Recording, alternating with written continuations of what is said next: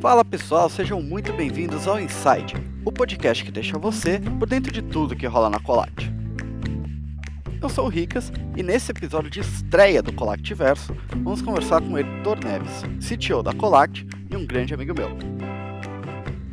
Então pode trancar a tela do seu celular, pôr no bolso e curte a entrevista. Heitor Neves, que privilégio ter você aqui no podcast. Como é que você tá? Tudo bem, tudo bem. É uma felicidade enorme estar aqui olhando para sua cara. Pena que não tem vídeo, né? As pessoas verem. Esse negócio de podcast é uma loucura. É uma loucura completa. Então, por mais que eu te conheça, nossos ouvintes não te conhecem, então por que você não se apresenta um pouquinho pra gente? Vamos apresentar, vamos apresentar. Muito prazer a todos os nossos ouvintes, esse podcast maravilhoso, essa iniciativa demais que a gente começou no passado. Eu sou o Heitor, tô aqui na Colact desde amanhã, dia 11 de fevereiro de 2022, fazem seis anos que eu tô aqui na Colact. Não sei se nem se você sabia disso, mas fazem seis anos que eu tô aqui na Colact já. É, hoje eu faço papel aqui, faço papel do CTO, eu tô, olha a parte de engenharia de tecnologia como um todo, é, os times de back-end, de front-end e de BNE, que já teve seus representantes aqui no, no podcast. Bom, você está na Colact há tanto tempo, mas como é que você chegou na Colact? Conta um pouquinho de, dessa história, né? Boa, da hora. Vamos voltar no tempo. Eu adoro voltar no tempo nessa época, que foi uma época muito doida. Início de, de da carreira, assim, cara, eu, eu estudei na Poli, né? Alguns anos só antes de você, né, Rick? Eu me formei em engenharia elétrica lá, de, lá no PSI, de sistemas eletrônicos, e, cara, eu passei a faculdade inteira indo atrás de algum trabalho que eu pudesse trabalhar com hardware. Eu queria muito trabalhar com circuito integrado, eu queria, cara, aquelas coisas de Verilog, como é que é? VHDL, Verilog, eu lembro que era bem bom de Verilog na época, eu tava aprendendo bastante, assim. Isso foi lá pro quarto ano, terceiro, quarto ano da faculdade. O que, que é o VHDL e o Verilog? São linguagens de descrição de hardware, não são linguagens de, de software normal, que, que tem, é, que as coisas executam de cima para baixo. É basicamente uma descrição de hardware que ele mapeia para um, para um chip mesmo, realmente para um circuito elétrico integrado, assim. Eu queria muito trabalhar com essas coisas, eu sempre gostei muito de hardware, assim. Mas, bom, se alguém aqui estiver ouvindo, né, também, sabe o quanto que aqui no Brasil é difícil de achar essa área, assim. Lá fora já não é aquela coisa enorme, mas aqui no Brasil você vai encontrar alguma coisa com eletrônica discreta mesmo, as coisas de, sei lá, fazer um amplificador de, de som, alguma coisa desse tipo assim, talvez esteja falando besteira, mas mais da eletrônica discreta você vai encontrar, mas realmente sobre circuito integrado mesmo, eletrônica integrada é muito difícil de achar aqui. Eu gostava muito disso. E aí, no finzinho da, da faculdade, eu comecei num projeto com o CERN, lá com o acelerador de partícula, lá no LHC, aquelas coisas todas. Cara, um projeto de física muito louco, de leitura de dados de um dos detectores lá. Era uma coisa muito legal mesmo, assim, bem maneiro, bem tecnológico, extremo, assim, muito legal. E aí a gente fez, né, era um chip desenvolvido aqui pela USP, é, o chip chamava Sampa, nem sei o status que ele está hoje, se ele já foi realmente deployado dentro de um, instalado dentro de um, de um, de um dos detectores, mas eu participei lá e, cara, assim, eu realmente queria ter uma experiência não acadêmica naquela época. Então, no meu último semestre da faculdade, eu fui com todas as forças para conseguir realmente ter uma experiência não acadêmica, eu não queria ficar no mundo acadêmico. E aí eu não consegui, assim, simplesmente não tive nenhum sucesso para encontrar um trabalho nessa área. Assim. Eu falei, bom, eu, eu, gosto muito de software, sempre gostei muito de software, falei, vou achar um trabalho de software, um estágio, vambora. E aí eu caí lá na Software Express. A Software Express é a empresa que faz o CTEF, né, um, um software de TEF, é, que hoje em dia, agora mais próximo da Stone, já faz mais sentido até para mim qual é exatamente o posicionamento dele ali no mercado de pagamento, nos meios de pagamento. Mas na época eu nem entendia muito bem. O que é o CTEF? O CTEF ele é uma solução de, de, de TEF mesmo. Ele basicamente faz aquele papel de, de multi-adquirência. Então você tem lá uma, uma loja, vamos dizer, você tem um supermercado e aí você tem a possibilidade de transacionar com múltiplas adquirentes. E que quem faz esse papel de roteador, além de várias outras coisas, não é só isso que ele faz, mas é, a principal que eu posso dizer aqui, até para não me esticar muito, porque eu também não sei a fundo, é essa, assim. Eu nunca trabalhei no core do CTF, assim, eu fazia uma coisa extremamente técnica, que era uma biblioteca compartilhada que eles tinham lá dentro de C. Ou seja, resumindo, eu passei quatro meses ali, um estágio curto de quatro meses, codando em C com uma das pessoas mais inteligentes que eu já conheci na minha vida, assim, cara era um, um, gênio do, do software, o Wagner, eu lembro dele. E ele me ensinou muita coisa, assim, muita, muita. De controle de versão, de software, de Linux, cara, de um monte de coisa que hoje eu, eu demorei anos para dominar bem mesmo. É, eu descobri lá com esse cara lá atrás. Ele foi um puta de um professor, realmente, assim. E aí, cara, quando chegou no final do estágio, é, eu recebi uma. Enfim, fiz uma entrevista lá em algumas outras empresas. Deu certo na LG, na LG Electronics mesmo, a grandona, gigante de tecnologia coreana. É, e eu fui para lá. Então, acabei saindo da Software Express, fui para lá. E, cara, assim, tem alguns pontos positivos que eu posso listar da LG. Por exemplo, o meu time, as pessoas que eu conheci, e principalmente uma pessoa que eu conheci, que é a Mari, minha esposa, mora comigo, mãe do meu filho. é, acho que foi a, o, o, grande acerto, assim. No, é, eu olho para trás e penso, caramba, ainda bem que eu fiz essa movimentação. Caramba, imagina como estaria diferente a minha vida se eu não tivesse feito isso, assim. E aí, cara, basicamente a entrada dela, um pouco depois que eu, é muito louco isso, né? Mas é, a entrada dela, um pouco depois que eu na LG, foi o que me segurou lá pelo ano de 2015 inteiro, assim. A vontade de estar ali do lado, de ficar do lado, e assim, não tinha nenhum motivo realmente técnico ou de ou corporativo que eu gostaria de ficar lá, sendo bem sincero, assim, né? Ficou só pelo chaveco. Só pelo chaveco, obrigado, é isso. Eu precisava dessa descriçãozinha aí. E aí, cara, rolou um corte enorme uma época, ele já começou a se dar muito mal com a parte celular, que é onde a gente ficava, de smartphone e tal. E aí passou dois meses e eu saí também. Mas a minha saída, né, foi um negócio que não foi fácil. Mandei currículo para 250 mil empresas gringas, cara, Estados Unidos. Mandei para, eu lembro de mandar o currículo tantas vezes para Nvidia, cara, para Intel, sabe, para umas coisas assim, para Europa. Mandei para todos os lugares, para cá, para o Brasil, assim, incontáveis lugares.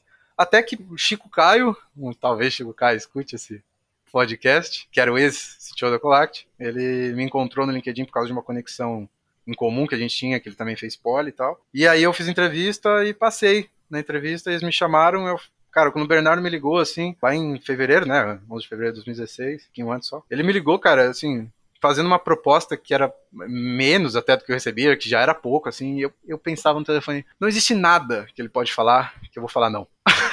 Nada, assim, nada. Não existe a menor chance. Você pode falar assim, cara, não vão poder te pagar. Fala assim, tá bom, eu vou. Aí dá aquela jogada, né? Pô, foda, né? Pouco, não sei o quê. Só, né? Que é obrigatório na negociação. E vambora, assim, realmente, não existe a menor chance de eu não vir pra cá. Eu tava muito empolgado. Enfim, e aí começa a minha história aqui. Aí começa a, a odisseia aqui dentro. E você começou lá atrás, a Colate era uma empresinha, né? Cara, quando eu entrei, Colate eu não vou saber exatamente, mas eu acho que eram oito ou nove pessoas, não sei. Bom, quatro deles vocês já conhecem, cinco deles já conhecem. Eu, o Joel, que já falou aqui, Bernardo, Vlad, Léo, e mais algumas pessoas que, que já saíram. Será que eu esqueci alguém? Essa pessoa ficar muito pistola também? Acho, acho que não. Espero que não. Mas era basicamente isso, assim, era muito louco, porque, cara, eu tava acostumado. Cara, na faculdade era uma coisa, é, quando eu fui pra Software Express já era uma coisa mais estruturada, já era uma, se eu não me engano, era uma empresa de uns 300, 350 funcionários na época, eu acho. Na LG não preciso nem falar, né? No mundo inteiro, sei lá, cara, mais de 200 mil pessoas no mundo inteiro, uma coisa bizarramente estruturada, assim, enorme enorme, enorme, enorme, desproporcional. E aí eu cheguei para trabalhar num lugar com PJ, né? Assim, fui CLT, estágio CLT. Cheguei para trabalhar com PJ, tive que abrir empresa, também não entendia nada desses negócios. Comecei a já entrar, então já comecei a entrar num mundo que eu já não conhecia, já, já, já me chamou atenção aí. Falei, caramba, é muito diferente, assim. E sentar num lugar com oito pessoas, dos quais tinham de desenvolvimento, tinha o Joel, que já tinha bastante experiência, que já falou aqui, já tinha trabalhado bastante antes, era um baita de um front já, bastante coisa pra... Bom, hoje ele é o outro nível do que ele era na época, mas ele já era bem experiente. É, e tinha o Chico, né, que, pô, conhecia bastante coisa, já tinha trabalhado com software há alguns anos, inclusive antes da Colact. E tinha eu lá, né, bonitão, fazia outras paradas na LG, com software também, mas assim, não era realmente programador e tal. E caí para codar em Java, assim, acho que eu me vendi extremamente bem, cara. Eu tava com tanta vontade de, de vir pra Colact que eu falei, meu, eu vou aprender qualquer coisa, não interessa, em 15 dias eu vou estar tá sabendo a porra que vocês quiserem. Então eu tava muito muito com essa cabeça de querer fazer tudo, querer aprender tudo, assim, tá nem aí pro que quer receber e tal. Então, cara, quando você é um dos três desenvolvedores que existem, cara, o impacto que você tem é uma coisa desproporcional, assim, né? É muito grande. Então, é, a responsabilidade é muito grande, mas tem muitas outras coisas também que são muito muito importantes, assim. Eu, não tô falando nem tanto com relação à, à estrutura da, da Colact organizacional, tô falando pessoalmente mesmo, assim. Chegar numa equipe dessa é bom em vários aspectos, assim. Se você não sabe nada, é maravilhoso. Sinceramente, se você não sabe nada, é maravilhoso. Vocês vão aprender juntos, as pessoas vão te ensinar, porque elas já são mais. já conhecem alguma coisa. Mas quando for resolver realmente os problemas do mercado ali, as coisas, puta, como é que você vai fazer uma. Como é que você vai fazer para resolver o problema de, de cadastro na Colact? Como é que você vai fazer para resolver a taxa de conversão, de não sei o que, esse tipo de coisa? É, é o tipo de coisa que você não tem quando você está numa, num ambiente muito grande, assim. As coisas já são bem setorizadas, bem segmentadas, então você toma as decisões de forma muito individual. Então, como é que a gente vai resolver esse problema a nível de negócio? Quais são os requisitos do sistema? E aí vai entrar mais no nível técnico, então tem todo esse caminho. A Colact simplesmente não tinha isso, a gente se conectava de ponta a ponta. Então, a gente não se especializava demais nas coisas, mas ao mesmo tempo a gente resolvia todos os problemas, assim. Quer dizer que a gente brilhava em tudo que a gente resolvia. Quer dizer que a gente resolvia. E é isso que interessa, assim. É, uma hora você estava programando, outra hora você estava desentupindo a privada no, no escritório. Exato, era maravilhoso, cara. Inclusive, ao longo dessa trajetória, que foi um pouquinho depois do, do início, a gente realmente fazia café, tudo, limpava, varria o chão, porque era uma casa. era bem louco. Mas depois talvez a gente evolui um pouquinho mais no papo, a gente chega lá. Mas nesse início, cara, pessoalmente era muito legal, a gente aprendia muita coisa. Eu ficava no espaço, as pessoas não estão me vendo, né? Então eu, eu ficava no espaço em que o meu ombro encostava na parede, o meu outro ombro ficava uns 3 centímetros do ombro do Chico, que ficava uns 3 centímetros do ombro do Joel, assim. Era um cantinho dentro da Ponto Mob, que era investidor da Colact no passado. E a gente ficava lá no nosso cantinho codando com um notebook e um monitor grudado. Só que o monitor não podia ficar reto, ele tinha que ficar de lado, porque senão não cabia o do lado, entendeu? Então a gente ficava muito grudado e tinha uma lozinha. Era isso que a gente precisava, a gente desenhava nela. Era muito maneiro. Esse início foi muito louco. Eu aprendi uma quantidade de coisa inacreditável. Assim. Inacreditável. Tem sido assim até hoje, né? É bom que você não pode reclamar que você não era próximo das pessoas com quem você trabalhava, né? Isso aí é verdade. Com certeza éramos muito próximos. Eu e o Joelão lá, ó, bem pertinho. Bom, então vamos falar um pouquinho dessa trajetória que você começou com quase uma síndrome do, do impostor ali, né? Você, todo mundo tinha mais experiência que você. É, como é que foi o caminho até você chegar como um líder da área de tecnologia? Boa, maneiro demais, cara. Isso, em então, 2016 a gente estava lá na Mob, a gente ficou lá por um bom tempo. Depois disso, 2017, a gente saiu de lá e foi trabalhar dentro do escritório da Accenture Mimética, que era uma empresa da Ticket, né, da Ticket Restaurante lá, do, enfim, do, é, da Ticket. A gente tinha um projeto com eles e tal. Eu estava pouco envolvido ainda com esse lado mais, mais, mais forte de negócio e tal, os, os meninos que faziam, né, o Bernardo, o Léo, o Vlad e o Chico na época. Então, eu ficava sabendo de tudo que estava acontecendo, eles sempre foram muito transparentes, como eles são hoje, assim. E aí a gente foi trabalhar nesse escritório para começamos a fazer o projeto junto e tal. Passou um tempinho, a gente saiu do escritório, o projeto não foi muito para frente e tal, a gente pegou a casinha, é, ficou na casinha. É, a casinha era muito louca, era uma casa realmente, assim. Era, a gente passou lá, sei lá, uns seis meses lá. Era uma casa ali na, na rua Groenlândia. Meu, a gente basicamente instalou uns ar-condicionado lá, tinha um switch de rede, conectamos cabo e bora, assim. era bem legal, assim, então a turma era muito legal. Depois disso a gente fez home office, durante 2018 inteiro e aí já chegamos na Estônia. Então, já foi conturbada essas mudanças de escritório. Mas as, as mudanças de escritório não, não eram o único, o único motivo delas não era porque ah, a gente queria mudar de escritório, nada disso, né? A gente estava no outro escritório, foi para de outra pessoa, a gente alugou a casa, e ficou muito caro, aí a gente largou. Então, sempre foi um, uma trajetória difícil, assim, nunca foi. Tudo que era legal era difícil ao mesmo tempo, assim. Não era um negócio que olhava e falava, nossa, estamos prósperos, sabe? Nada disso, assim, longe disso. É, a gente sempre foi extremamente responsável. É, em São Paulo é sempre caro você ter um escritório, se alugar, né? Muito. A casa, assim, é, eu não lembro exatamente quanto a gente pagava de aluguel lá, mas assim, não era um valor caro, sinceramente.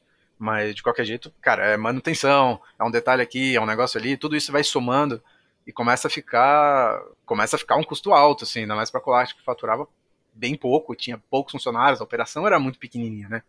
Então isso começa afetar muito. E aí você perguntou inicialmente como é que eu cheguei aqui, né? Como é que eu tô aqui agora. Ao longo desses altos e baixos da Colact, um dos baixos que a gente teve também foi o do Chico, né? Que a maior parte das pessoas aqui que eu vi, acho que não conheceu ele. E nesse, cara, eu lembro assim direitinho, acho que esse foi uma. Um, esse acho que foi um dos grandes momentos de virada, assim, na, na minha vida profissional, assim, que é meio de 2017, assim, fazia um ano e meio, um pouquinho mais, na verdade, ali para outubro, acho, não lembro exatamente, setembro, outubro. Ele pegou e falou que ia sair, cara, eu tava com a cabeça em outro lugar, queria ir estudar de novo, fazer um mestrado e tal. Eu olhei e, assim, era um misto de sensações do tipo, bom, obviamente eu vou assumir, né? Ninguém é trouxa, ninguém tá falando sobre isso, mas quem vai assumir sou eu, porque alguém precisa ver o back-end desse negócio com o Jota vendo front. Éramos só nós dois, com o Vlad fazendo toda a parte ali de produto. Bom, o Vlad fazendo todo o resto, né? Basicamente. Mas. E nessa época, assim, eu, eu lembro dele falando e eu pensando, meu Deus, agora as decisões são minhas, assim. E tinha muita coisa que eu queria fazer e dez vezes mais coisa que eu não tinha a menor ideia de como fazer. Então, assim, o apoio que alguém mais sênior do que você, seu líder, dá, é muito importante, assim. É, ao mesmo tempo você cria uma dependência com aquilo que é muito perigoso, assim. Então, quando ele saiu, meio que foi essa, essa parede caindo que eu fiquei meio mole, assim, sabe? Tipo, caraca, eu tava apoiado e não sabia, assim. Mas rapidamente eu já me liguei disso, falei, caramba, essa é a minha oportunidade, vambora. Eu adorava o que eu tava fazendo. Então eu fui muito, muito forte, assim. Cara, fizemos boa parte de padrões de API, algumas coisas que eu achava que ficariam melhores. Usei 90% do que a gente já tinha antes, comecei a mexer em um monte de coisa. Óbvio que eu trabalhei num nível desproporcional, mas assim, era aquela coisa que já é meu, assim, eu trabalho quando de forma produtiva sem cansar realmente, assim, é, é um negócio que vai naturalmente. Então, foi muito legal, assim, a experiência foi muito boa. Aí a gente foi para casa em 2018, ficamos remoto logo depois, então uma experiência diferente aí, que agora a gente tá tendo faz um tempo já, mas tivemos. E aí, quando deu no meio desse ano remoto, aí, 2018, seis meses antes da gente fechar o, o primeiro deal com a Estônia de investimento, eles me chamaram para ser para ser sócio. Os moleques vão me ouvir aqui, mas é um movimento quase que óbvio. Eles precisavam de alguém técnico, né? Uma empresa de tecnologia que não tem ninguém de engenheiro como sócio é estranho, eu acho, pelo menos. Então eu já tava com aquela coisa tipo, ai caralho, e aí, será que vai rolar? E aí quando rolou foi aquela coisa tipo, caralho, mas quando eu tava pensando nisso, falei, puta que maneiro, que demais, assim. E acho que zero pela parte financeira, que é óbvio que, cara, não precisamos esconder de ninguém. Estar presente numa sociedade de uma empresa que deu certo é, é muito bom, mas naquela época eu, cara, nem tava pensando nisso, assim, a quantidade que eles me ofereceram foi zero. Eu nem processei isso direito, assim, cara, tanto faz. O que interessava era realmente ser líder, reconhecido como líder, por mais que a nossa equipe praticamente não tinha ninguém que eu liderava, mas que eu poderia contratar, sabe? Poder botar no LinkedIn lá, sócio, olá. é, né? É, não, mas olhar e falar assim, pô, agora eu posso ter uma equipe, eventualmente eu posso ter uma equipe e falar que realmente é minha. Eles não vão pôr ninguém. Olha, olha que legal que do caralho isso. Eles não vão pôr ninguém acima de mim. Eles confiam em mim o suficiente para tocar esse sistema e construir uma equipe que são duas coisas que eu não sei fazer. E que eu claramente estou transmitindo algum tipo de confiança. Então, é uma validação muito boa do que você está fazendo. Foi, foi uma. Foi do caralho. Foi muito do caralho. Ainda é do caralho. Mas é isso. Aí entrou na Stone e acho que é talvez uma segunda parte. Para você, qual que foi o maior desafio desse novo cargo, né? Agora, como você disse, você tinha que ter uma equipe, você ia poder montar uma equipe. É, como que foi essa transição para você? Cara, na época, lá no meio de 2018, quando a gente ainda não tinha Stone, a gente só tinha integrações sendo preparadas ali com a SDK da Stone, com o autorizador e tal. Ainda era uma coisa do tipo, cara, desenvolvimento total, eu metia a mão na massa igualzinho eu metia no dia anterior, entendeu? Nada mudou, assim. Enfim, tudo continuou igualzinho. É, eu sempre tive esse... Até, até com assim, quem mantinha o sistema, né, quem, quem é responsável ali pelo, pelo back-end, já tinha esse negócio, já fazia uns meses de falar mais ou menos como é que eram as APIs e tal, e aí o Joel vinha integrando, e aí ia construindo a experiência junto com o Vlad. Então, essa parte de sistema eu já, já fazia, eu continuei fazendo ela com a mesma intensidade, assim. E a gente não tinha dinheiro também, né, então que equipe que a gente ia contratar, né. Quando chegou no fim do ano, em dezembro, rolou o deal com a Stone, e aí, nesse momento que eu acho que começou a ficar mais clara a minha participação como sócio, eu participei das reuniões todas do deal, tive bastante presente ali enquanto os meninos construíram o BP, né, o Business Plan da Colact, apresentava, negociava um valuation e tal. E eu tentava dar uma opinião onde eu podia, mas eu, cara, eu era zero nesse assunto, eu não entendia nada desses conceitos direito, tava ainda entrando. É, não vou falar que hoje eu conheço pra caramba, mas hoje em dia eu já conseguiria, já consigo argumentar. Já consegue fingir, pelo menos. Exato, perfeito, já consigo fingir. E, cara, basicamente nesse momento a gente passou a ter acesso ao capital, a gente foi pro escritório da Stone e falou, ok, vamos contratar a equipe. Dois meses depois, menos de dois meses depois, a gente já tinha, inclusive, uma pessoa contratada. Depois de 15 dias, Primão entrou aí também. Então, a coisa começou a ganhar corpo. Nesse momento em que a gente foi pra equipe e começou a entrar mais gente, a gente começou a entrevistar, cara. Cara, entrevistar um negócio que nunca nem tinha feito né, ao longo desses anos, assim. Porque ninguém ia entrar começou a, a mudar minha cabeça, assim. Eu falei, caramba, mano, esse negócio toma tempo e esse negócio é muito legal. E aí eu comecei a falar, putz, é realmente, assim, é, é outro nível de validação em que as pessoas olham para você e de fato elas falam, caramba, que legal esse negócio que você fez. E começa a reconhecer algumas coisas que você fez no passado que eu falo, caraca, eu nunca tinha pensado. E outra coisa também, as pessoas entrando e eu contando para elas do sistema, um bordando elas no sistema, eu falo, meu Deus, Duas coisas, a gente fez muita coisa. E outra, eu não tenho ideia como eu explico isso. Porque os meus desenhos eram caóticos, assim. A galera olhava e falava, meu Deus, que que, que é isso, velho? Eu ficava totalmente perdido, assim. Aquele momento que acabava a lousa, você já começava a escrever na parede. Exato. Tinha uma salinha ali na Gomes de Carvalho, no escritório da Stone, que eu tava lá, eu e o Paulão, quando eu onboardava o Paulão. O escritório da Stone é em São Paulo mesmo. Em São Paulo, é. Salve Paulão, se estiver ouvindo aí. Mas o. Tava onboardando o Paulão, cara. Eu, eu fui a primeira pessoa que eu onboardei no sistema, desenhando as tabelas e tal, como é que funcionava a relação entre elas. E, cara, eu fui desenhando de uma forma que tava na minha cabeça e era bagunçadaço, né? Nunca tinha feito isso. E aí eu lembro do Bernardo passar, viu, era uma porta de vidro, assim, ele viu, olhou para dentro, viu que eu tava desenhando, assim, voltou, abriu a porta e falou assim: Meu Deus do céu, o que, que é isso? Aí, mano, nessa hora eu olhei e falei: Onboardar é muito difícil. Eu não tenho ideia. Caramba, imagino que ele tá vendo. Para mim faz todo sentido, mas quando eu parei e saí assim, falei, meu Deus, tá horrível. Então, vários desafios, assim, começaram a surgir meio que daí, assim, de, de, de equipe, assim. Caramba, o que cada um vai fazer? Como é que a gente distribui tarefa? A gente era um time só, passou o tempo, a gente virou dois times, um back, um front, agora a gente mudou de novo. Cada uma dessas mudanças envolve uma quantidade de experiência para saber o que faz sentido e o que não faz, e de sistema para as pessoas conseguirem mexer, de estrutura para elas conseguirem mexer sem uma quebrar o da outra. E aí cara, é, esse lado de, de, tomar conta de pessoas, assim, realmente começou a florar mais, assim. Cara, isso é muito legal.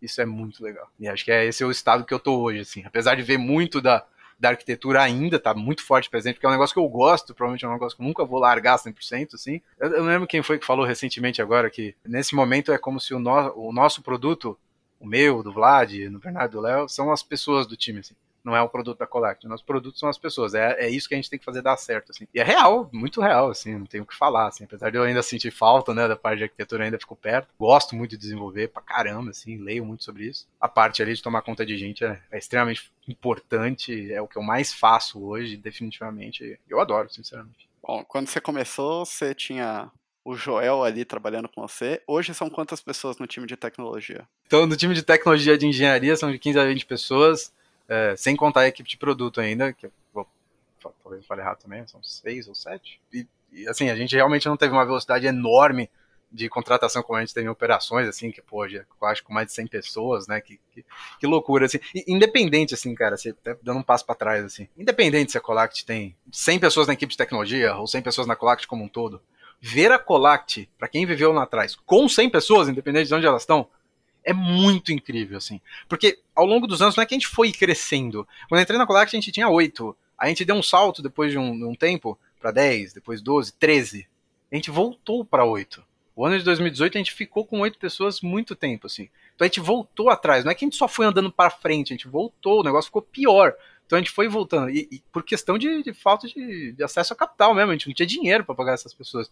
Então foi, voltou, foi, voltou, tal, até que a gente entrou com a Stone, começou a escalar a operação mesmo, e aí realmente cresceu e cresceu muito rápido, assim. E aí esse crescimento exponencial que a gente vem vendo acontecer hoje é muito impressionante. Pelo menos para quem estava aqui desde lá de trás, é um negócio que é até meio chocante, assim, às vezes é até difícil de cair na real, tipo, meu Deus, é uma empresa de mais de 100 pessoas, assim. Que, que loucura, assim. E é legal, é muito legal. E agora que a Collect é uma parte integral da Stone Co, né, 100% Stone, quais foram as grandes diferenças para a Collect como, como líder da Collect? Como você vê essa diferença de posição? Boa, legal, boa pergunta, cara. Eu acho que antes de tudo, assim, tem um lado pessoal nisso. Né? Antes de falar de, do, do, do, corporativo ali. A Stone tem, cara, mais de 10 mil funcionários, assim. Eu nem sei dizer exatamente quantos, mas imagino que tenha mais de 10 mil funcionários, assim. É, o grupo Stone Co, então, cara, dá, talvez, talvez dê pra dobrar isso, assim, só com a compra da Lynx e tudo mais. Então, é, é, realmente muita gente. E a gente se vê imerso num time de sócios da Stone, de lá, não sei quantos sócios são, mas mais de 200 sócios, lá, 250 sócios, mais de 200 com certeza, mas que é um negócio que é uma escala completamente diferente, assim. É algo que é difícil pessoalmente para lidar no sentido de qual é a minha responsabilidade nesse mar de coisas. E pessoalmente o que eu olho, eu falo, ok, o que eu consigo ser bom, o que eu consigo colaborar, o que eu consigo agregar valor mesmo, por força, é, evoluir, é o que eu já fazia antes. É o que eu domino, é o que eu conheço, é Colact. Então fazem seis meses que isso aconteceu, basicamente. E nesses seis meses, muita coisa mudou já, mas pessoalmente ainda é um desafio para entender exatamente a nossa posição, qual é exatamente o que a gente tem que fazer. Tem algo que está claro eh, para todo mundo, e é isso que todo mundo tem feito, que é a gente tem focado muito na Colact. Porém, a gente tem focado em como é a Colact cada vez mais integrada no ecossistema de tecnologia da Stone. Assim. A Stone tem muita empresa no grupo, e muita empresa que se integra um a um. Então você pega a Colact integrada lá no POS, você pega a VHSIS integrada lá com o Open Bank, você pega, enfim, empresas se integrando um a um. E facilmente você consegue entender o combinatório que isso gera, né? É muito grande, assim. Então não tem como a gente simplesmente se integrar e gerar um grande sistema simplesmente dizendo que a gente precisa se integrar um a um. Não, você tem que estar presente aqui, você tem que estar presente ali, que é algo que a gente escuta bastante. A nível de negócio, não tem como discordar. A gente realmente deveria ser algo mais unificado e estar presente e juntar forças para fazer algo grandão, Stone Co. E recentemente a gente tem, diferente de, de antigamente, né, antes do, do, do, deal, antes de fechar, agora a gente tem colocado cada vez mais força nisso, assim. É, eu, pessoalmente, do lado do Heitor Arquitetura, tem pensado bastante nisso junto com o pessoal da Stone, ou, ou pelo menos ainda está bem embrionário ali, mas como é que a gente faz para extrair funcionalidades de Collect, de CRM, de, de API de consumidor, ou de, né, do perfil do consumidor, de loyalty, pesquisa de satisfação, que, que, tipo de funcionalidade que a Collect faz que é estável, que é grande, que é boa e que é única, que é a melhor no ecossistema, que faria sentido a gente entregar como API, integrar com uma, essa funcionalidade de forma headless, vamos dizer assim, né, só com a API direto, para o resto do grupo inteiro. E aí quem quiser se integrar, se integra. A gente não vai precisar fazer isso um a um. Se eu quiser uma funcionalidade qualquer disponível na Stone, por exemplo, a funcionalidade de pagamentos em si, eu deveria ter uma forma de integrar com isso que fosse uma API StoneCo, que não fosse uma API especificamente do Open Bank da Stone, ou especificamente da Pagarme. Esse, esse para mim é, é onde eu gostaria de chegar, assim, que a gente conseguisse extrair essas funcionalidades, deixar os nomes das empresas que implementam isso de fato de lado e expor todo mundo como se fosse uma API StoneCo, assim. Óbvio que cada empresa vai implementar um pedaço, não dá pra gente simplesmente ter um super time, mas é mais ou menos para aí que, que a gente tem feito. Então, ainda muito embrionário, né? Mas é algo que eu acredito que eu acho que faz bastante sentido e é tecnologicamente muito legal, assim. Tem uma troca muito boa para fazer com todo mundo. A Colact é uma empresa que acho que desde o primeiro dia todo mundo percebe isso. É uma empresa que tem uma cultura muito forte da Colact. É, até mesmo no próprio time de tecnologia, a gente vê uma cultura do time de tecnologia muito forte. Só que a Stone também é uma empresa com uma cultura muito forte, com aqueles valores estampados na parede. É, como que você vê essa junção de duas empresas de uma cultura tão forte e como elas se comunicam? Acho que se as duas empresas tiverem culturas muito fortes opostas, seria um puta de um problema. Mas a gente tem duas culturas que não estão na mesma direção, mas também no mesmo sentido. Então a gente está realmente tem uma sinergia muito grande, assim. Não quer dizer que essa cultura só tem pontos positivos. E aí eu vou dar alguns exemplos, assim. A cultura da Colact e da Estônia é de muita energia. Muita energia. O negócio da ownership, de você realmente pegar algumas pessoas e falar assim, caramba, você é dono desse negócio, resolve esse problema, ele existe lá e existe cá. E muitas coisas, até por uma questão de tamanho, né, como se a gente tivesse influenciado tanto sem Stone, mas a Stone nos influenciou muito nisso. E na verdade a influência que ele teve foi de empurrar essa coisa mais para frente ainda essa, é, deixar mais intenso ainda. Então a gente já era bastante intenso, agora a gente é mais. A gente aprendeu a correr mais atrás de alguns tipos de resultado que são mais importantes do que o outro. Então, cara, é, é um jeito de. É, é, todo jeito de trabalhar, assim. Essa coisa de, de, de cara, de, de ir para cima, de realmente não, não, não ficar resolvendo as coisas olhando só para você, só para sua área, resolver ali com o seu time, ficar de picuinha com os outros, não sei o quê. Essas coisas, na essência, elas funcionam bem, assim. Elas funcionam de forma sinérgica com o Light Stone, é muito bom. E o resto da cultura também. Mas tem uns lados, exatamente esse, que às vezes ele estoura pro outro lado, que é, cara, você. Nem tudo você tem que ir pra resolver amanhã. Nem tudo é entrar com energia e arrebentar para amanhã. Entrar com energia, sim, mas não é querer resolver, resolver, resolver. Eu acho que a, esse tipo de cultura ela tem um backfire ali, ela tem uma, uma consequência muito forte, que é o, o, curto prazo, assim. De você olhar muito forte pro curto prazo e resolvendo o negócio, resolve, resolve, resolve, resolve, e vai dando sempre pequenos passinhos, sem estar necessariamente mirando algo grande lá na frente. Isso que eu acabei de falar sobre a API, Stone Co, juntar tudo isso, é um tipo de coisa a longo prazo que a mentalidade da Stone, dados os acontecimentos recentes de mercado financeiro, né, que a gente está vendo a ação desvalorizar bastante, tem se tornado cada vez mais importante. Assim, a turma de tecnologia tem pressionado muito do tipo, precisamos construir estrutura, não tem jeito. E essa cultura de bora, de AU, não sei o quê, muitas vezes conflita um pouco com esse tipo de, eu, eu, vejo, pelo menos, conflitar com esse tipo de coisa, sabe? Então, quando a gente fica muito com esse negócio, não, bora, bora, bora, não, só me dá essa peizinha, não, só põe esse campo novo aqui, não, só põe esse negócio. Caramba, já resolvemos o problema. Na verdade, você vai criando um passivo de débito técnico, de qualquer outro tipo de coisa que não é técnico, de, de, de débitos de uma forma geral, é uma coisa que você vai executando que é, que é muito perigoso, assim. Dá muito. Enfim, tem vários lugares que já estão explodindo, entre aspas, por causa disso, de, vários, de várias formas. Falta aquele. Vamos com calma, vamos sentar, vamos pensar direito nisso, vamos fazer um plano a longo prazo. Exato, sim, é, é exatamente isso. A cultura ela leva muito a isso. Mas, de novo, é uma cultura que tem energia, inteligência, integridade como seus pilares, assim. Pô, cara, não tem como isso dar errado. Se você chamar pessoas, e veja bem, não é só botar a pessoa e fazer ela absorver essa cultura, é chamar pessoas também que tenham essa cultura. É já contratar essas pessoas assim, não tem como um troço desse dar errado, assim. Não tem como um troço desse dar errado. Eu acredito profundamente que isso é um momento que isso está passando, assim, porque a turma que tem aqui dentro é uma turma muito motivada, é uma turma que está realmente, não necessariamente sempre apontando para a mesma direção, mas apontando com os mesmos valores, assim, apontando com integridade, com energia, com muita inteligência, enfim, com esse tipo de coisa, jogando junto, isso é muito caralho, né? Tá junto, ao invés de estar junto com um time de 100 pessoas, estar junto com um time de 10, 11 mil pessoas, certamente é legal se todo mundo tiver alinhado. É o, o exército Stone. É. E você falou um pouquinho sobre a integração com a Stone Code, tecnologia, mas quais são os próximos passos de tecnologia para Colact você vê?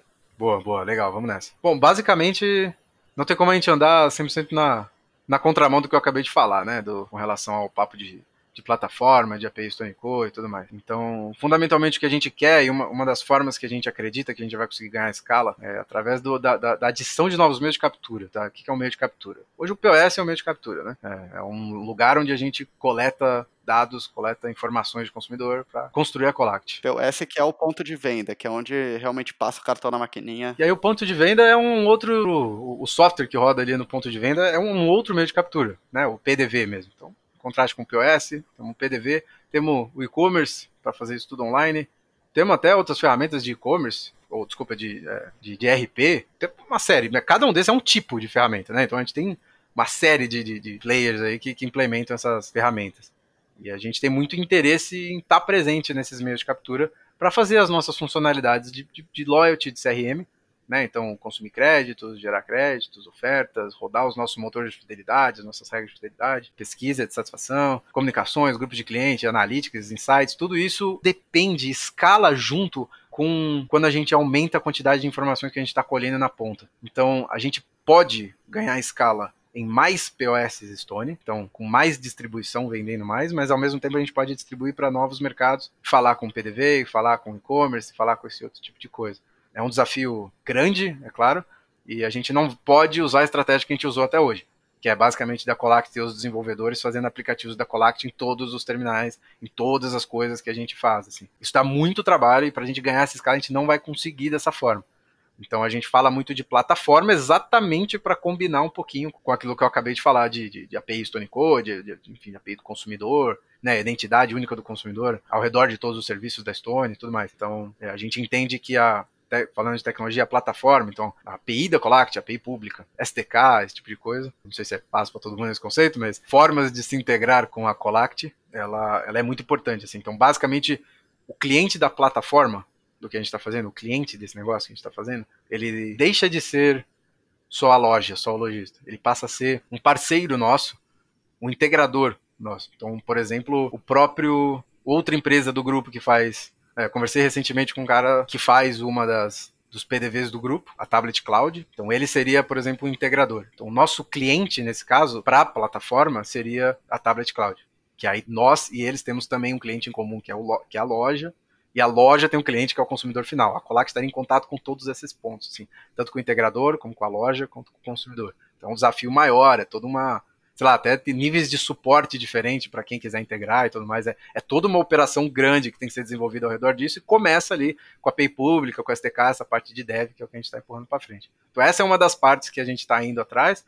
A outra parte que eu acho que é um pouquinho mais, um pouco mais, a gente não sabe exatamente como a gente vai fazer isso, é, não sabemos exatamente se é através da API pública, se vai ter alguma outra coisa no meio. Então não vou falar tanto da solução aqui em si, mas a gente quer estar tá presente pelo menos com a, a, parte de CRM básica e com a parte de loyalty básica, dentro do AppStone. Então, essa é uma parte extremamente importante. A gente precisa estar lá dentro de alguma forma. Então, é um lugar que a gente vai. Se olhando menos tecnologia, acho que a gente ainda não tem clareza de como a gente vai fazer.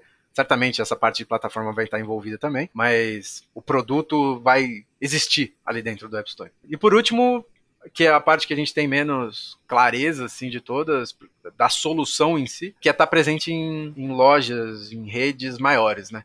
Então hoje a gente tem lá clientes com vamos dizer assim, até 40, 50 lojas, que é um cara que tem necessidades diferentes, similares, porém diferentes e maiores até, mais complexas do que o cara que tem uma, duas lojas que a gente atende hoje. E também é diferente do cara que tem 3 mil lojas, assim, 700 lojas. Então, é um, é, um, é um meio que a gente quer atacar também, que a gente chama de upmarket, e que requer features diferentes e grandes mudanças no core de Colact que, que devem entrar em pauta forte esse ano. Mas acho que são esses três lados. Legal. Bom, saindo um pouquinho da área de trabalho, toda, toda o time de tecnologia da Colactive virou home office durante a, a pandemia e decidiu ficar assim. E como foi para você essa mudança? Cara, eu sou muito suspeito para falar. Colactive, que eu, que eu falei, já tinha trabalhado remoto em 2018, né? Então, eu, eu já tinha me adaptado muito bem a esse trabalho remoto. A gente tinha se adaptado muito bem, sinceramente, a gente trabalhava muito bem, mas a gente se encontrava uma vez por semana para fazer planning e para testar as coisas que a gente tinha feito do sprint, né? Bem ritmo de dev mesmo ali. A gente se encontrava duas vezes e o resto a gente fazia tudo online. Ficava ali no, no Google Meet, ficávamos no Discord na época e tal. Era zero hypado o trabalho remoto naquela época. Mas aí a gente voltou pro escritório e tal. Eu gostava de ir pro escritório, mas sinceramente, assim, eu não, aí eu não sei se todo mundo. Assim, acho que todo mundo compartilha um pouco dessa dor. Não sei se é suficientemente dolorosa para justificar o trabalho remoto, mas quando a gente foi para casa, apesar de ser um motivo extremamente triste, né, que é a pandemia, é, ma é mais ou menos como se a gente tivesse eu e muitas pessoas que eu já conversei da equipe, como se a gente tivesse deixado de lado uma task de duas horas todos os dias, uma rotina desnecessária, cansativa, duas horas todos os dias, que é a ida e a volta para o escritório, assim. É, a gente ia lá no escritório na Vila Olímpia e assim, é, acho que para boa parte das pessoas até que devem estar ouvindo, o acesso à Vila Olímpia é muito complicado em São Paulo, assim.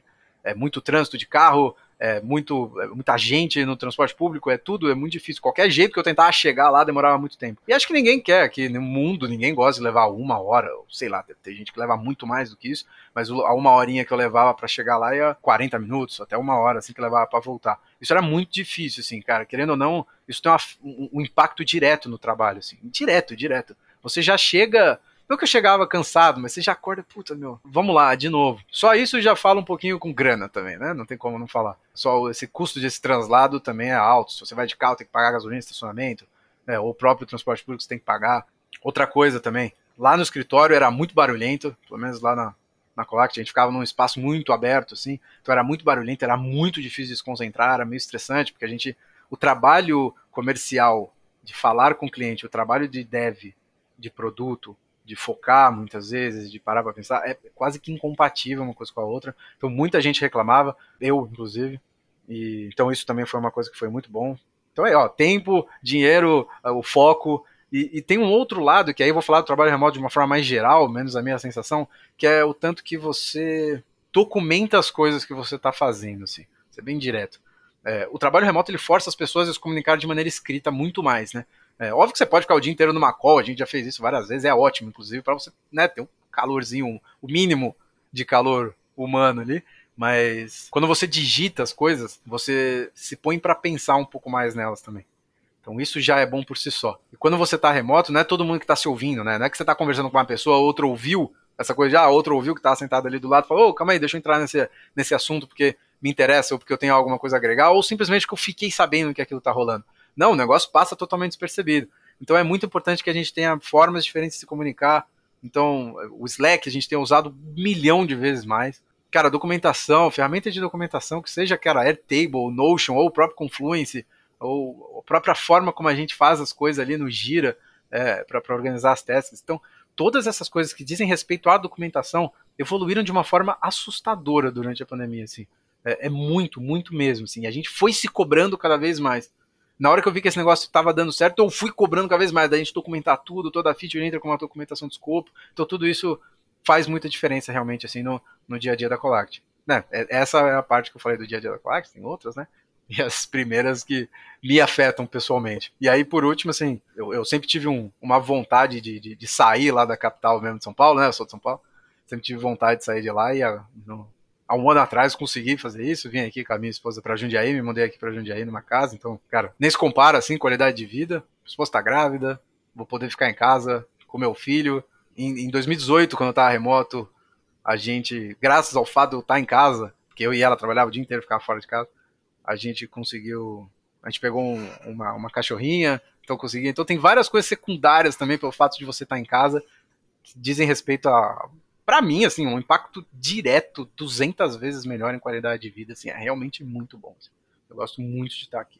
Que bom. E a pergunta que eu adoro fazer aqui, quando a caneta cai, né, é meio ultrapassada a expressão, mas quando você solta o mouse, o é, que, que você gosta de fazer? Cara, eu sou bem nerdão, tá? Assim, eu, eu, tenho umas coisas do. Tem, tem, vezes, assim, que, que eu, eu, nem saio daqui, eu, eu, eu, falo assim, cara, tem um negócio que eu queria testar, um negócio que eu queria codar, eu vou estudar alguma coisa. Isso acontece muito no dia a dia, assim mesmo. Puta, eu vou. Tem, um negócio que eu queria ler, aprender, testar, vou codar numa linguagem diferente, fazer um troço nada a ver. É, você sabe bem, não sabe, mas você sabe bem do drone. Do, eu tava louco para escrever um controlador de voo do drone, montei ele, comprei as peças, tava escrevendo um controlador, não tenho tempo mais, né? O Act me suga, mas é, queria muito seguir com esse projeto. A tecnologia mostrou sua, sua cara feia e revidou. eu apanhei na cara do drone. ele brigou comigo mas várias outras coisas. Eu gosto muito de carro, assim, eu não conheço profundamente de carro de mecânica, mas eu, eu leio muito, eu tento entender um pouquinho. Eu adoro dirigir, assim, eu, cara, eu pego o carro para qualquer coisa, assim. Pego o carro, vou dar uma voltinha aqui na, na rodovia, rodovia aqui do lado, vou dar uma volta, vou até Jundiaí, que é um pouquinho afastado aqui, dou uma volta. Cara, vou pra academia, adoro ir na academia também. Recentemente não tenho não tenho ido, mas sempre, sempre fui bastante, fazer musculação e tal. E, cara, não tem como não falar, né? Minha companhia de todas as noites há dois anos, um bom Counter-Strike Go, né? Um CS Go. Quem não gosta de jogar um pouquinho, bom, deve ter muita gente que não gosta, mas assim, o tempo que a gente. Eu vou até mudar a palavra. O tempo que gente investe jogando é muito grande, tá? É maior do que eu deveria. Mas é muito legal, assim. Acho que teve um negócio que aconteceu na pandemia que é, pô, tá, tá cada um para um lado, né? A gente não se vê mais. Pô, os amigos é foda, né? Tem todos esses lados positivos que eu vi do, falei do trabalho. Pô, você sente falta ali das pessoas que estavam do seu lado no trabalho. Isso é uma puta ponto negativo, né? É, e as pessoas que não são do trabalho, seus amigos, né? Enfim. E a gente achou esse, cara, essa válvula de escape, cara, que foi o CSGO, assim. Puta, jogo competitivo, né? Pra quem não sabe, jogo competitivo se joga em, em grupo, 5 contra 5. Basicamente a gente junta cinco pessoas e joga o competitivo lá do CS. Puta, é muito legal, assim, cara. Todos os dias, assim, há dois anos já, que vai completar dois anos de pandemia, que a gente faz isso, a gente descobriu esse hobby do nada, assim, uma galera enorme entra, é muito legal, muita gente da Colact entra, e a gente vai lá jogar. Aí deve, talvez se você joga e tá ouvindo, você deve pensar, nossa, não é que deve ser bom. Fala, não, é, não é bom, não. Não é fala muito, não é briga. Nossa, todo dia a gente tá lá brigando, que o outro joga mal. É, é uma delícia, cara. É muito bom, sério, de verdade. É uma coisa boa que a pandemia trouxe. Até aproximou mais do que. E quais são as necessidades do time de tecnologia da Colact hoje? Quem que a gente está procurando? Hoje a gente tem algumas vagas abertas. Hoje a gente tem desenvolvedor back-end, vou começar de trás aqui. É, a gente tem desenvolvedor back-end, é, a gente precisa de mais gente para manter o sistema. Basicamente, a gente dividiu o time em duas squads. Essas squads têm uma série de ownerships associadas a elas, é, ou seja, coisas que elas tocam. E hoje, uma das squads, incrivelmente, tem um back-end. Isso é muito complicado. Quando você tem um único skill lá dentro da squad, ainda mais um skill grande, com, completo, né, de, de, sistema, de back, é muito complicado. O que acontece é que até hoje eu ou pessoas de outras squads ficam tendo que revisar código e tudo mais. Então, cara, é muito complicado, assim, a gente precisa pôr força nessa, é, na contratação de back para chamar a gente realmente para ajudar a desenvolver o sistema. Assim, tá, está em falta. É, precisamos muito. É, a gente, sênior e recentemente abrimos júnior também. É, mas o back-end a gente está mais focado em achar a gente sênior. A gente tem vaga de front também, tanto sênior como júnior. Não vou falar tanto de senioridade aqui, mas a gente também tem vaga de front aberta. Tem uma vaga de front para fazer Android, que é uma vaga de front web, clássica mesmo também. É, não uma, né? Temos uma vaga aberta, podemos chamar até mais de uma pessoa.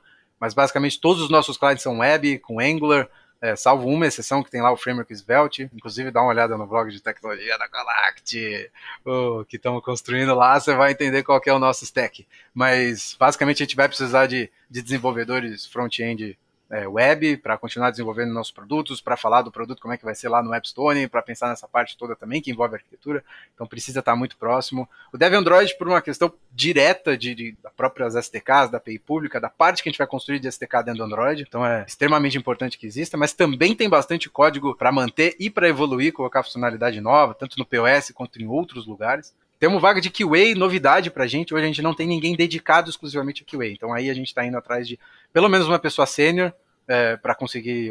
QA que é Quality Assurance, né? Obrigado, é isso. Quality Assurance, então precisamos de uma pessoa de qualidade aí para. Pessoa de qualidade é bom, hein? Nossa, pessoa de qualidade. Então precisamos dessa, desse skill para ajudar a gente com as entregas do, do sprint, para documentar casos de teste, para escrever teste automático também. Então tem bastante responsabilidade vinculada ao, à área de qualidade, novidade para a gente, mas que a gente também vai colocar a força aí.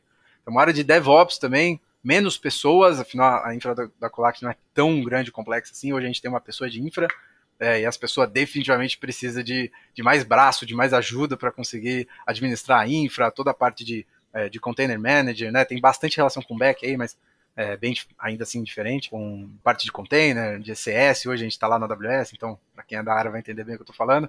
Tanto o script de build, deploy, os pipelines todos de, de teste e tal, então tudo isso a gente precisa de gente, e é isso. Eu tô esquecendo de alguma coisa? Tô, tô, tô esquecendo de alguma coisa. Rick, Estou esquecendo de alguma coisa. Uma área que a gente sempre contrata, sempre precisamos de gente. Toda a área de BNA, hoje a gente tem uma área aqui da, da Colac chamada BNA, é Business Analytics e Automation. Basicamente é uma área de dados, mas que também faz muita automação. Então essa turma toda fica junto. É basicamente uma, uma área de engenharia que olha para dentro, ela não está olhando para construir o produto, ela está olhando para dentro para atender o cliente interno. Hoje não tem nenhuma área da Colact que não tem necessidade de algum tipo de integração, algum tipo de trabalho de engenharia ali, é, principalmente de, de, software, seja para ver um, um dado, para coletar um analytics diferente, para montar um dashboard, para fazer uma integração de um sistema com o outro tudo mais. Essa é a turma que resolve esse, esse problema. Então, também tem uma vaga aberta aí, esse time vai escalar forte no futuro. É, já começou esse time, inclusive, já começou o período de escala antes até. É, tem bastante gente já, a gente está chamando mais gente. Então, é isso. Agora sim, agora sim. Eu acho que ficava mais fácil perguntar o que, que a gente não está precisando na área de tecnologia, né? Pode crer, puta velho. A Colact crescendo nesse ritmo, a gente precisa de gente pra caramba. E gente de qualidade. Gente de qualidade. Eu acho que por hoje é só, Heitor. É, queria agradecer imensamente essa conversa que já deveria ter acontecido há muito tempo.